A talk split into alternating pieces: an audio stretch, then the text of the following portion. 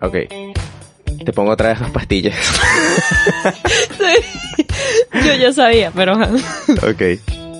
Tienes solamente, tienes para decidir entre que de ahora en adelante todo el cine sea Netflix y streaming ok.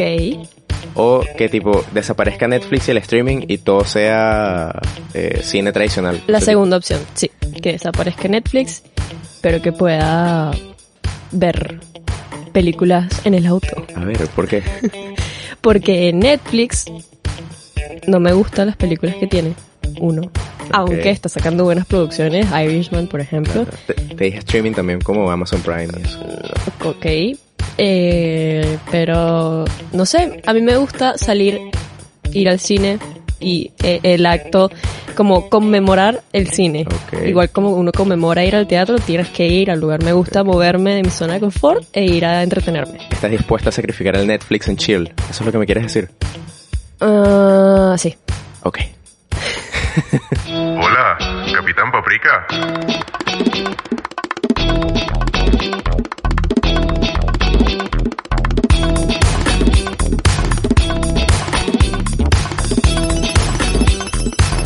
¡Bienvenido! Bienvenido al episodio 34 del Capitán Paprika Podcast. ¿Quién les habla? María Alejandra Pinzón. Y José Colmenares, silencio, silencio público. Ya. silencio Ya, público. los va a tirar al casco. Somos increíbles, pero ajá. Estamos desde la ciudad autónoma de Buenos Aires. Particularmente desde el estudio Le Palm, donde Esto pueden venir se a grabar llama su el Capitán Paprika. podcast. Pueden grabar su música, su podcast. Acérquense por aquí. Acérquense. ¿Cómo están? Déjalo que respondan. Los dejo que respondan. ¿Cómo estás tú? Eh, yo me encuentro bien, un poco cansado. Eh, fue una semana bastante particular, ¿no? ¡Fue tu cumpleaños! Sí, fue mi cumpleaños. Un dato curioso ahí. ¿sabes Dato que curioso. Hoy cuando mm, fue a retirar la ropa de la lavandería, Sí. ¿sabes que Me dice la señora, yo le conté a ella, a la señora Raquel, un saludo para la señora Raquel. Raquel. Créelo o no, ella es seguidora del podcast. Eh, probablemente no lo creas, pero bueno. El asunto es que yo, Un saludo a Raquel. el día de mi cumpleaños fui a lavar mi ropa, ¿no? Y le conté que pues estaba de cumpleaños por ahí, quién sabe, un descuento, ¿no? Pero ¿qué pasa? Eh, Raquel cuando le, me pregunta, ah, che, ¿y ¿cuánto estás cumpliendo? Yo le dije 22, me dice que toda la semana, toda la semana, desde el lunes, estuvo saliendo el 222 en la quiniela. ¿Qué tal? Y eso es una señal ¿Una señal de qué? De que este episodio va a ser increíble. de que este episodio va a ser increíble. Uno, y dos, de que probablemente tus 22 van a ser tan increíbles como los de Tini Stoessel. Oh, Ujú, recuérdame ujú. quién es Tini. Es la que canta. Ah, la Hoy voy a cumplir mis 22. ¿Es en serio que tiene una canción que... Sí, Ok. de, de 22. No. Ese era un pequeño dato curioso que quería compartir aquí. Sí, gente, cumplí 22 años. Me gusta, me gusta tu dato curioso y el 222 y lo que eso promete. Vamos a jugárnoslo a ver qué... A ver, hacemos nuestro propio estudio. Hablando de promesas, ¿qué promete este episodio? Una breve introducción. ¿Qué prometo este Sí, episodio? deberíamos de empezar a decir las introducciones, así la gente, por ejemplo, si vamos a hablar de historias, historias de, ultra- de ultratumba Ok. y la gente no quiere escuchar, dice, ah, bueno, está ahí, y se va. Eh, ok, no vamos a hablar de historias entre tumbas. ¿De Vamos a hablar de entretenimiento. Entreteni- vamos a hablar de entretenimiento, un poco de tecnología y un poco de realidad aumentada y un poco de realidad virtual. Y un poco de los, no li- de los Nintendo. Que no es lo mismo que Virtual Insanity, invitado a Yamiroquai. Virtual Insanity. No me acuerdo cuál era esa canción, pero creo que es épica. Virtual Insanity. Ok, ya. Eh, sí, vamos a hablar de entretenimiento. Sí, Eh, ¿Por qué no hacemos un breve recuento de qué es el entretenimiento? sí. ¿Desde cuándo, desde cuándo el, el- el hombre, el, el ser humano, eh, considera que esto es algo importante? Porque vale acotar eh, un poco más adelante, hablando de qué es el entretenimiento en la actualidad, eh, haremos mención a un reporte que hizo esta página, esta multinacional francesa, Havas. No sé si Havas o Havas. Oh, je ne parle pas. Oh. Le ciel bleu. J'ai pu voir Croissant, Ma- Emmanuel Macron, Charles de Gaulle. Oh, No tengo idea de lo que acabas de decir, pero sonó sexy. Emmanuel Macron y Charles de Gaulle en el aeropuerto. ok, ok. Más adelante vamos a hablar de este reporte que hizo esta agencia de publicidad francesa en la que hablan de los prosumers, entiéndase prosumers como productor y consumidor de de, de- de medios. ¿ok? Todos somos prosumers.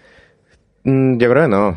¿Por qué? Pues ciertamente hay personas que, ok, que están en el medio de las redes sociales y todo esto y no, no hacen como un contenido con un fin de, de producir algo. O sea, Ujú. simplemente están, ¿sabes? Es cierto. Entonces, no, no creo. Buena parte de la población es prosumer, me atrevería a decir. En este estudio eh, tomaron en cuenta personas mayores de 13 años, 13.177 para ser exactos. ¿Ok? Y- 13.177 personas de 13 años. No, no, mayores de 13 años. Hasta 70 creo. Pues no creo que una persona de 75 años sea prosumer. Pero 13.770 personas. Personas. sí. Ah, ok. No dije personas. Sí, sí, pero... No, no, hablaba diciendo de repente, de repente estabas hablando y de repente 13.370. Quedó claro que te aprendiste las cifras, pero quería saber si eran personas, Gracias. cucarachas. Hice mi tarea. Continuamos. Eh, te estaba hablando de los prosumers, ¿por qué? Porque eh, hablaban de cómo, el, o sea, el- buena parte de la, del entretenimiento en la actualidad eh, se basa en contar historias. ¿Ok? Sí. Antes, por decirte algo, en la, digamos, en el entretenimiento actual, los videojuegos ha sido algo que, que, que ha valido mucho y que ha ido aumentando desde los 80, ponle. Y que es parte del entretenimiento. Es parte del entretenimiento, pero el asunto va a que antes eran, ponle, jueguitos arcade. eh. Tetris, plataformas tipo Mario y eso. Y cada cosa ha ido evolucionando a que en los mismos videojuegos hay de eso, de historia, ¿sabes? Le ponen al, al jugador como cómo elegir, o sea, caminos. De hecho, el, el año pasado creo que hasta el cine jugó en eso. Eh, Bandersnatch de Black Mirror, de la serie de Netflix, hizo esta película en la que el, el, el No sé si es el usuario, pero el espectador el puede espectador, escoger gracias, el... puede escoger el camino de la película y hay como que, no una infinidad, pero cierta, hay como ocho finales de lo que puede ocurrir en la película. A lo que voy con todo esto es que en los videojuegos que antes era algo medio básico, pues se llegó a esto y ahora cada videojuego prácticamente tiene distintos finales. Sí, ahora, eh, esto me hace pensar, ¿ha cambiado entonces el entretenimiento? Las personas antes se divertían, o- no es la misma diversión que entretenimiento, es, ah, es importante hacer la... la, es, es importante marcarlo, porque le- creo que el entretenimiento eh, se, puedes, puedes estar entretenido pero no divertido. Anyway, eso fue como un paréntesis súper irrelevante, pero lo que Ok, ok. a lo que voy es que creo que ha cambiado un poco el concepto de entretenimiento. Antes, eh, y me lo preguntabas al, princi- al principio, se conmemoraba como este espacio. Ahora el entretenimiento es una, una actividad muy, muy individual. La persona puede emergerse dentro de un mundo y entretenerse por sí sola sin la necesidad de ir a un lugar y, y, y que, en el que se preste para el entretenimiento. Ok. Las personas se entretienen, por ejemplo, viendo Netflix. Eh, y eh, esto cambió, por ejemplo, la industria de cine como industria de entretenimiento ahora es, es distinto gracias a Netflix o gracias a lo, a- al- modo de ver películas. Sí, sí, tal cual. De hecho, el crecimiento exponencial de los videojuegos en los últimos 5 o 10 años, si bien se puede ver como que juegos como Fortnite, que son tipo de, de- de- de tiros y todo esto, no tienen nada de historia, a eso quiero llegar. Eh, han, gana, han hecho como que buena revenue, han hecho buena plata ahí. Eh, te hablo, no sé, 5 billones de dólares en un año, Ujú. ¿ok?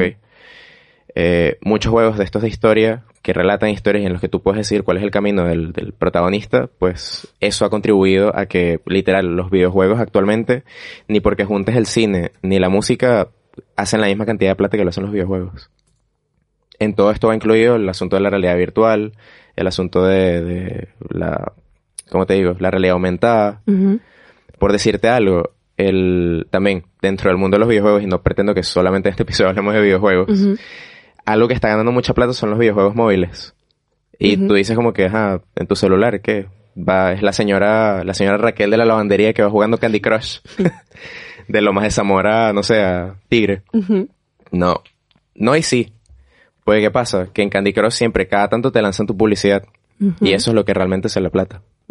¿Sabes? Pero en fin, volviendo al entretenimiento y a la realidad aumentada, si en el episodio anterior no quedó claro, la realidad aumentada es tipo Pokémon Go, ¿sabes? Es cuando existe, la realidad es la misma en la que vivimos.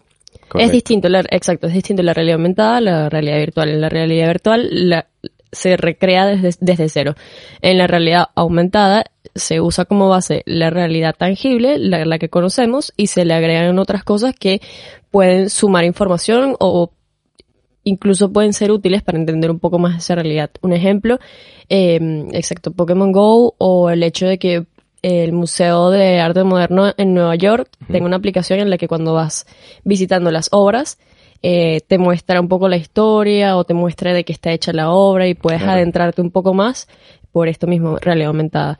Em, también Google Maps puede ser realidad aumentada. Sí, tal cual, tal cual, tal cual. Eh, Elon Musk con Neuralink, hemos hecho mención a esto bastantes veces, pero es que literal podemos hablar de esto un millón de veces. Todo el Capitán Paprika se lo podemos dedicar a Elon Musk y con y Neuralink. Casi muerdo el micrófono. Eh, Neuralink por el momento pretende ser algo como un sexto sentido de cierta forma. ¿Te diste cuenta? Sí. Neuralink pretende ser como un sexto sentido. Entiéndase como algo de que una persona que es parapléjica puede utilizar un iPhone o puede hacer clics en una computadora sin utilizar sus brazos. Sí. Pero Elon Musk pretende que a futuro se pueda ver, por ejemplo, no sé, en el Super Bowl en 30 años. Tú estés viendo el partido, ok, de fútbol y literal puedas ver datos de cada jugador mientras va corriendo. Tipo la velocidad que lanza la pelota, tipo el nombre, su edad, la talla de sus zapatos, o sea, de todo. Se pretende que a futuro la realidad aumentada evolucione a esto y a que todos tengamos ciertos chips en el cerebro. Hay quienes pretenden como que dejar el misterio de lo que es el cerebro, porque realmente hoy, para el 2020, no se sabe cada misterio de lo que es el cerebro. Pero eh, se pretende que con estos chips, con toda esta tecnología, se pueda hacer una vida más amena.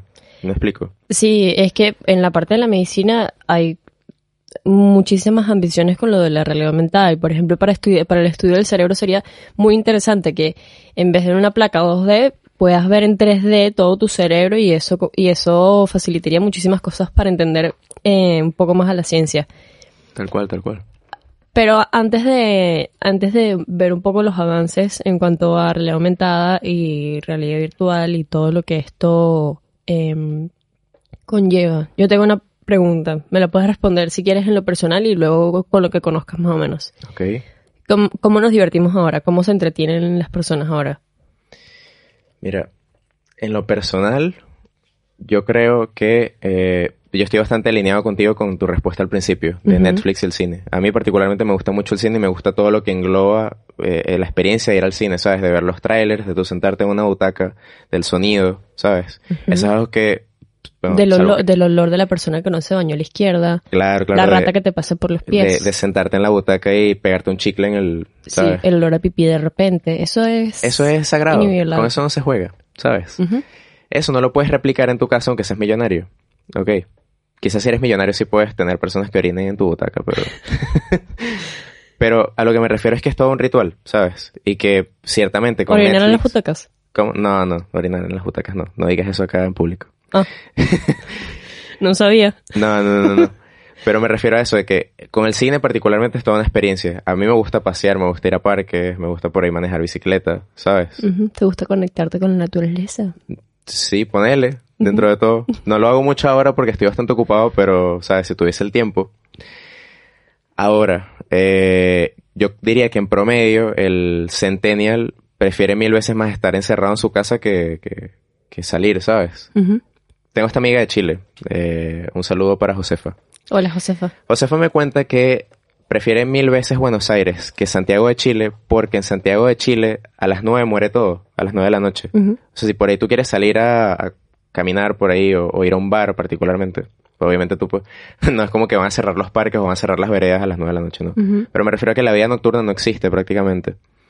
Y el simple hecho de experimentar, salir a la calle y todo eso, como que no, es algo que no existe distinto acá en Buenos Aires. Sabes que hay cualquier cantidad, hay cualquier millón de cosas que hacer. Ujú. Ok. Josefa de Santiago prefiere a Buenos Aires porque es un lugar donde puedes hacer cosas al aire libre. Distinto a Santiago de Montevideo.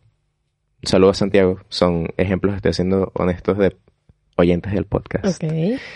Eh, es una persona que prefiere quedarse en su casa tipo viendo Netflix o jugando. Tipo, es- Santiago eres un poco enfermo con los videojuegos.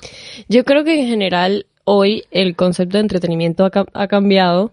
no solo por lo que hemos hablado, por lo que sabemos, eh, sino también creo que la gente le presta mucha atención a la importancia del entretenimiento, distinto a hace, no sé, 80 años, por ejemplo que igual existía toda una industria del entretenimiento y, y, la gente dedicaba tiempo a esto, pero hoy lo veo como más, un, es, es una industria, como más un, todo un mercado económico capaz, capaz de sobrevivir por sí solo, el entretenimiento.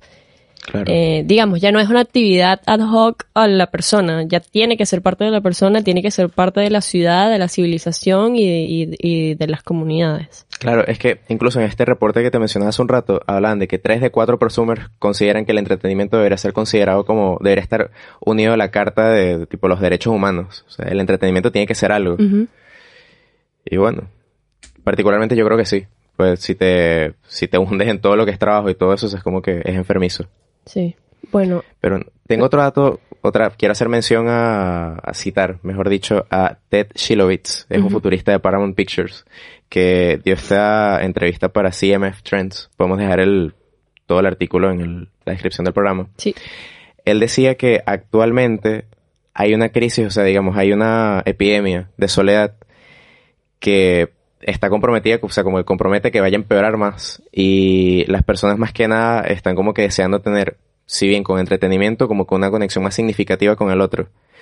Suena medio paradójico en el sentido de que, ok, ¿cómo es que una persona que está encerrada en su casa también quiere tener una conexión? Y dentro de todo tiene total sentido porque somos seres sociales. Pasa que tenemos la capacidad como de ver películas, tenemos la capacidad de hacer lo que sea en nuestras casas, que bueno, nos vamos aislando cada vez más. Sí. Pero en números, o sea, se hablaba de que en los últimos dos, tres años, en cafés, en, en negocios sociales, eh, había un aumento en la economía de, de- de- estos locales cada vez que se hacían como que especiales como de que noche de Harry Potter. Y todas las personas tipo adeptas a Harry Potter, a Harry Potter, Un aplauso para Harry Potter. Casi desconecto el cable. me encanta la banda que tenemos hoy. Sí. Es como que la vida no importa, vamos a hacer adelante esto, si vivimos no- una simulación y ya yo estoy premeditado a... Dime si no es interesante. A lo que quiero llegar es que personas que son como que medio aisladas, que están tipo con sus libros y están con sus... viven para ver Harry Potter, tipo, en ese momento, en ese preciso momento de ir a una noche de Harry Potter en un café, tipo, todos se van a reunir y van a compartir eso, ¿sabes? Sí. A lo que quiero llegar es que de cierta forma hay... Pero eso está relacionado con crear comunidades Claro, claro. en la vida es- virtual y luego encontrarte físicamente con esas comunidades. Elena, a eso quiero llegar. Eso es una ventaja grandísima para el entretenimiento de las personas. El, el hecho de lograr hacer, entre comillas, match con personas con tus mismos intereses a la hora de entretenerse. Eso está buenísimo. O que encuentres en Instagram comunidades, si te gusta correr, encuentres comunidades de runners en la ciudad y, y bueno, por ahí te saltas varios pasos si no tuviésemos la, la ventaja de la tecnología, igual con muchas otras cosas. Claramente. Em, vamos a hablar también del, del- siempre como que tratamos de hacer un balance. ¿Qué, ¿Qué podría o qué alzan las personas que hablan a un nivel sociológico del entretenimiento como preocupante o como negativo? Eh, que el concepto del entretenimiento, como la palabra lo dice, en- retiene, entretiene a la persona. O sea, tú cuando te estás entreteniendo no estás pensando. Estás tipo en modo pausa, modo automático, recibiendo toda la información como si fueses una caja abierta a la que se le está metiendo información. Esto puede sonar un poco conspirativo, pero es cierto, o sea, la industria del cine moldea a las sociedades y moldea a las personas. Lo que tú, ¿y por qué crees que existe la frase tipo, ay no, ayer fue perfecto, tuve la cita perfecta, fue como una película, fue como de notebook? Claro. Y es porque lo que está en el cine está en la mente de las personas qué es lo correcto y qué es lo que está bien. Cuando puede que no sea así, porque los dueños del cine son personas que intentan hacer plata y que intentan vender sus películas. Totalmente. Ese podría ser un aspecto en, en el que se habla a nivel sociológico del entretenimiento como no demasiado bueno para el humano, que está, o sea, está bien que te entretengas, pero eh, es cierto que congela tu, tu pensamiento o tu, capaci- tu capacidad de formular nuevas ideas por un momento, porque estás entretenido. Claro. Pero, ¿dónde tú sabes cuál es la barrera entre lo en que... Wikipedia sale. Gracias. ¿Dónde tú sabes dónde, dónde se divide como que lo, lo que lo que es realmente utópico y lo que nos pinta el cine con lo que realmente es como normal? No sé si sabes a lo que me, a lo que quiero llegar. No, Por lo a ver, menos. pon, lo más tangible, a ver si entiendo. Anoche tuve una conversación interesante de San Valentín en la que hablábamos de cómo cada quien está ensimismado, o sea, en, en ponle una persona promedio que está, el, el promedio que está estudiando y trabajando al mismo tiempo, o sea, que no, no le queda tiempo prácticamente para nada, ¿sabes? Entonces, para este tipo de personas, por lo general, es como complicado mantener relaciones. Entonces llegamos al punto como de que, ajá, ¿en qué punto empezó a ser distinto esa tradición como de, ah, bueno, ¿sabes? ¿Quieres ser mi novia? Ujú. O sea, No. ahora, ahora prácticamente... ¿De verdad? ahora como que simplemente las cosas están ella como que, ay, bueno, ¿y desde cuándo somos novios? ¿Sabes? Claro, como que hay, hay, hay, hay algo que es verdad que no se comparte, pero que existe. Sí puede ser, pero escucha, tipo, ver, la conversación, el, Te voy entendiendo, pero necesito un poco más de, de Ok, ok, ok. frutilupis. A lo que quería llegar era que esta persona con la que estaba hablando me decía como que ella particularmente no le gusta poder nombrar las relaciones porque simplemente le gusta vivir el momento. O sea, no, no tiene como que tiempo para corresponderle, mira, nos podemos ver dos veces por semana. Sí, ok. O sea, o, o podemos llegar a eso porque realmente se sentiría mal de que no le cumpla a la otra persona, pero ella genuinamente tampoco quiere hacer eso porque tiene sus cosas que hacer, ¿sabes? Entonces llegamos a la conclusión de que actualmente ponerle nombre a una relación es como complicado. Y a la otra persona por ahí le puede hacer sentir mal. Y finalmente, final, el final del final es el poliamor. Tú dirás como cómo, cómo caímos de esto a lo otro. Pero es el hecho... que bueno, al final la conclusión de todo esto es que, la, es que la paella no lleva limón. ¿Qué qué? Escucha, escucha, escucha. A lo que queremos llegar con el poliamor es que tú puedes tener una bonita relación con una persona, pero si tú no le puedes corresponder a esa y eventualmente tú te, tú te consigues a otra con la que también la estás pasando bien, como que puedes llevar algo bueno con las otras, dos- o sea, con las dos personas. Entonces, esto de poliamor es completamente, no completamente distinto, pero ciertamente es distinto a ese amor de película, ¿sabes? A esa exclusividad que existe, que si esa cita romántica, que Sí, si- bueno, depende, depende también. Ahí me estás hablando de las Sí, pero que me estás hablando de un concepto muy clásico. O sea, me estás diciendo que esto, esto que va en contra de las películas, ahí tú estás haciendo referencia a un, a un, a un mundo muy clásico, en, en contraste con un mundo posmoderno que es este que permite el poliamor. Claro. Al tú hacerme referencias del mundo clásico de las películas, que es que el amor, hombre, mujer, eh, eh, se casan y están felices por siempre, es el concepto del cuento de hadas clásico, está bien, eso existe, pero creo que hoy, 2020, ya no está de moda. Si te voy a otro ejemplo actual, por ejemplo, Sex Education, la serie de Netflix, ¿La muestra, muestra un montón de otras posibilidades en el amor. Poliamor, bisexualidad, homosexualidad, pansexualidad, todo lo que está en la comunidad LGTBI, QRT, ABCD, fija chicos, hasta acá, LMN, Arroba. Z, arroba gmail.com. y ¿Por qué terminamos hablando de esto? Nadie sabe. Sí, porque... sabe.